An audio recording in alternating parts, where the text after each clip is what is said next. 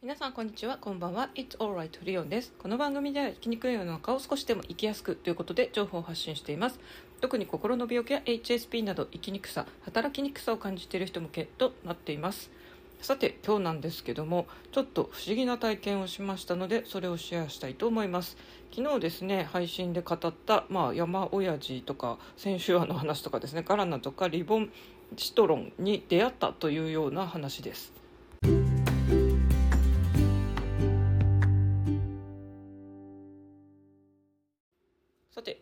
くの人はですねお正月休みが終わって仕事始まって2日目でしょうか。それともまだ皆さんですね割とこうゆったりと過ごせてて年末年始のこの年始の雰囲気のまま例えばデパートとかファッションビルとかでですね服のセールやあとは福袋とかもありますよね、まあ、そういう感じで皆さんショッピングとか楽しんでいるところでしょうか。札幌駅今日はですね通ったら昼間なんですけどすごい人がいましたね、まあ、多分買い物客この年始のこうお店がいろいろセールやってたり福袋とかやってる影響もあるんでしょうけど、まあ、あとはそういう私みたいなですね帰省客があの3日の休み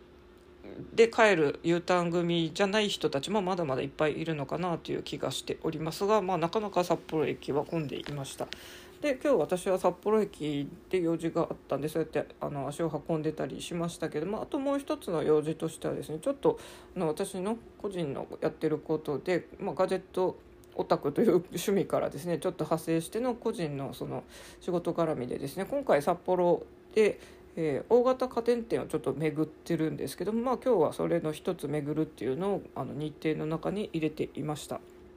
結構東京の方もですね同じ感じで、えーと、巡ってたりしてですねあのその影響もあって私は結構秋葉原のあの家電店、まあ、ビッグカメラヨドバシカメラとかいろいろありますけども、まあそ、その他にもいろんなところの家電店とか東京で最近巡ってたんですが今回は札幌ということでですねあのせっかくこの旅行に絡めてっていうことで札幌の方も巡りましょうというので、えっと、巡ってる中の一つ今日あの行ったことがないところに行こうとしててですね。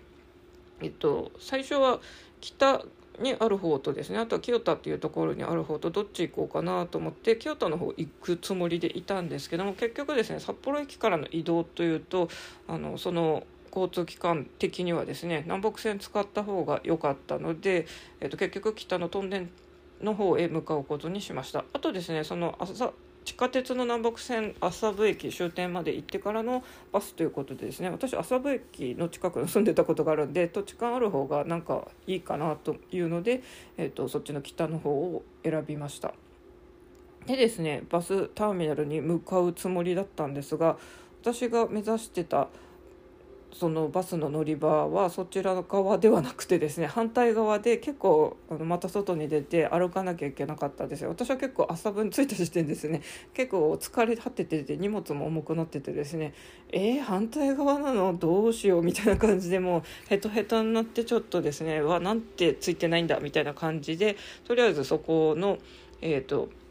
エスカレーターを登ってとそこイオンなんですけどもイオンの、まあ、とりあえず地上1階まで移動しなきゃなと思って、まあ、ちょっとついてないという感じでですね疲れたぞみたいな感じで登っていったんですがなんとですね先週庵のお店を発見しました、まあ、昨日ちょうど私先週庵の話しましたよね。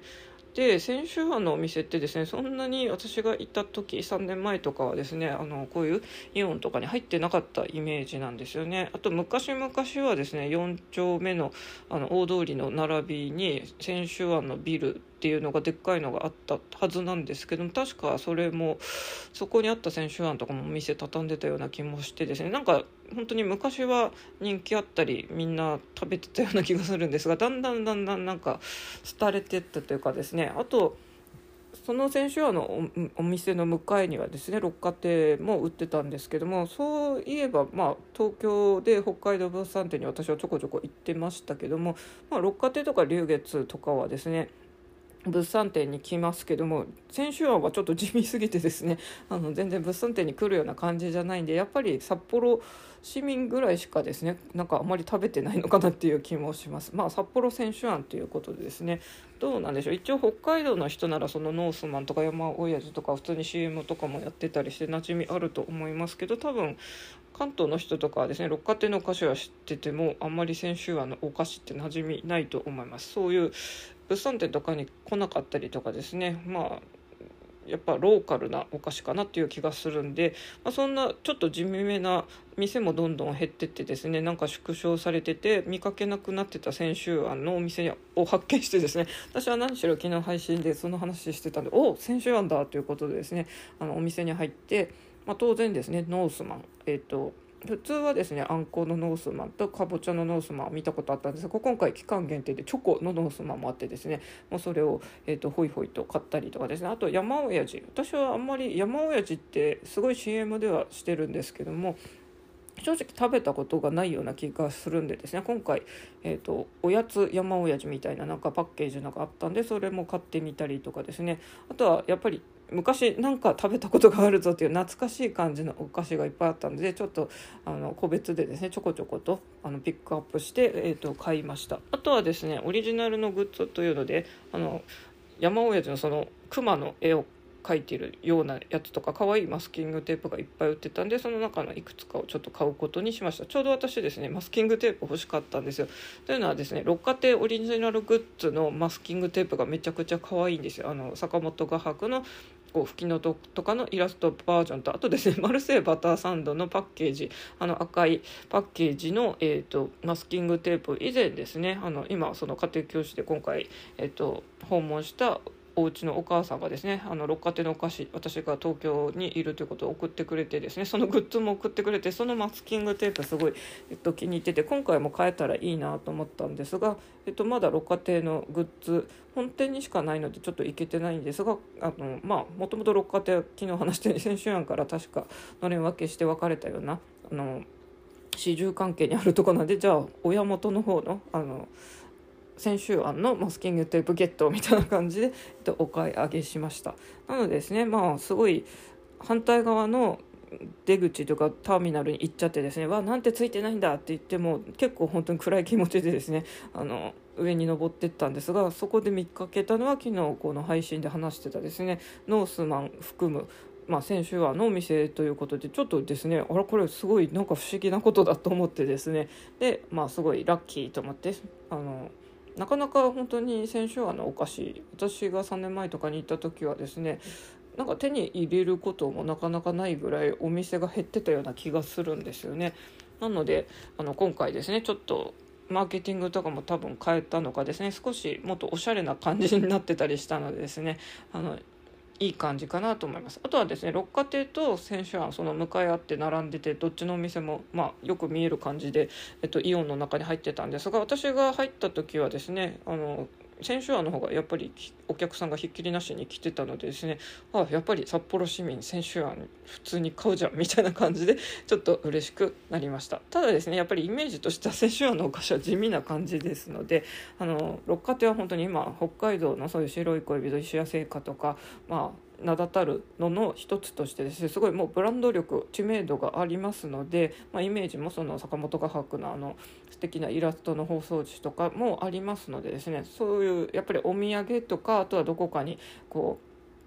あのお客さんとしてですねなんか人の家に訪問する時とかにお土産手土産として持ってくとかだったら多分あの六花亭の方がおしゃれなイメージなのでですね なんかあの本当に先週庵のお菓子はなんとなくですねおじいちゃんおばあちゃんみたいななんか地味な イメージなんですよ。ただ観光客にも少し受けるようなですねなんか札幌とか書いてるような、えっと、クッキーとかそれは私が子どもの頃はなかったようなちょっとこじゃれたのも出てきているのでまあそういうのもですねちょっと試しに買ってみようというので今回ちょっとですね あのなんか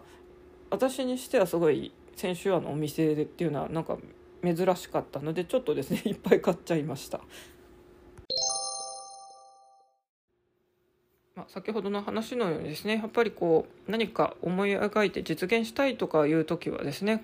こう手で書くという行為を実際するとかあとは口にするっていうのは効果的だなっていうのは改めて昨日の話からですね、えー、話して先週案のこととリボンナポリンとかですねあとはガラナの話しましたけどまさか今日ですねお店に偶然にも巡り合うとかですねあとは自販機前回使った時は全くこう目に入ってこなかったんですけどまさかホテルの自販機にですねガラナが売ってるとは本当に今日気づきましたのでこうやっぱりですね何かこう気に留めて書いたり口にするっていうのはですね脳がこう情報集め始めるんでしょうね。なのでですね新年皆さん計画立てたりとかいろいろ叶えたいことってあると思いますので是非ですねこう文字にするとか口にするっていうのが本当に大切かなというのがありますね。まあ、ちょうど新年なんでこういう話してる人いっぱいいると思いますがちょっと今日はなんか不思議だな 昨日言ってた話がいきなりなんか飛び込んできたぞというのでですねあのびっくりしています。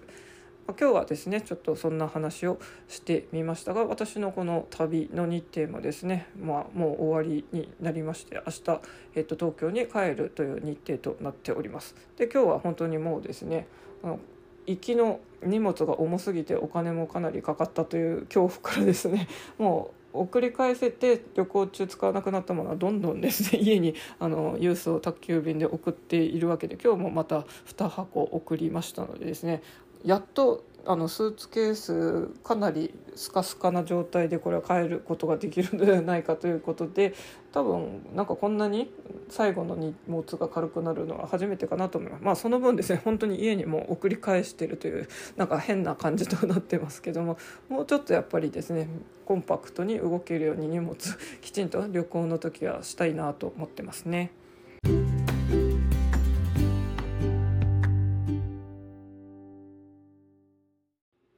けで今日はですね昨日配信で話した先週案とガラナとリボンナポリンが今日急に飛び込んできたというですねちょっとびっくりした体験を話してみました。さて今回はですねちょっと長めのまあ仕事も絡めての、えーと、観光観光というかですね友達と会ったりとかまあ帰省ってやつですね。プライベートも絡めた札幌滞在ちょっと長めの滞在だったんですけどもこの日程もですね今日で、えーと泊まる日は最後となって明日帰りますがあの本当に今回来る時ですね。荷物が重すぎてですね。超過料金も取られて実際自分がもうスーツケースを引っ張るのがですね痛すぎ辛かったので あの本当にその帰りはこういうことがないようにしようと思ってですねもう使わなくなったあのもの例えば指導で教えるのに使ってたこう受験勉強の本とか、まあ、本本当に重いとかですね。あとは、えーと1日の日に友達とですねパーカッションとかピアノとかこう音楽を楽しんだんですが、まあ、それで持ってきていたこうボンゴパーカッションの太鼓を含め楽譜とかですねそういうのももうすぐですね 荷造りして家にもう送り済みです。で今日もですね服とかあのもう明日の帰るのにですねあのすぐ届かなくてもいいようなものっていうのはですね 2箱今日は、えっと、またあのホテルから発送の手続きをしました。なのでですね 明日は多分私がいろいろこうこのスーツケースで移動した中では一番身軽に帰れるんじゃないのかなという気がしています。本当はいつもこのぐらい身軽な方がいいんでしょうけどね。まああのやっぱり人間ミスをしてまた新たなことを学ぶということで私は今回重すぎた。とかちょっと物を持ってきすぎた。あの服って言ってもですねやっぱり下着類を結構持ってきてたんですけども、まあ、今回ですねこの洗濯機プラス乾燥機ということでかなりそれもですね少ない枚数で済むっていうのが分かったので逆にこういうホテルを利用するって最初から分かっていれば枚数を抑えられるなとかいろいろありますよね。あのキッチン付きのホテルも魅力的ですがこの乾燥機付きの洗濯機ありの部屋っていうのはかなり私としては魅力だなという気がしましたね。ああ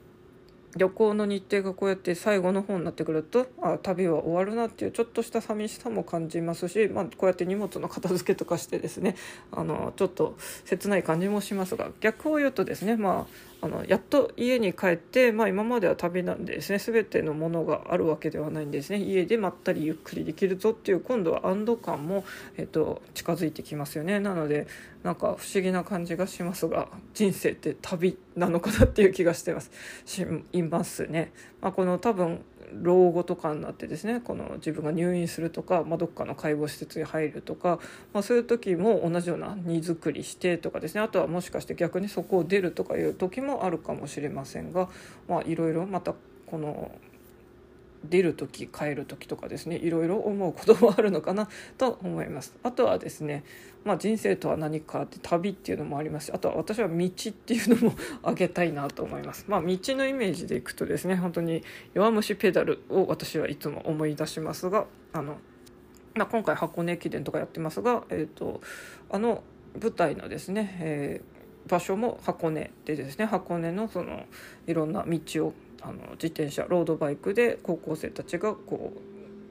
競い合うみたいなですね青春物語ですけども、まあ、あのずっと続く道の描写を見てるとですねなんか人生は道であると言いたくなってしまいますね。あのこういう格言めいたもの私が山岳部で高校生の時部活で山登ってた時にですね、まあ、みんなも半分定型句のようにですねあのどうして山登るのって言ってくるんで、まあ、私もそのままですね山があるからだというふうに返してたというこの山のこの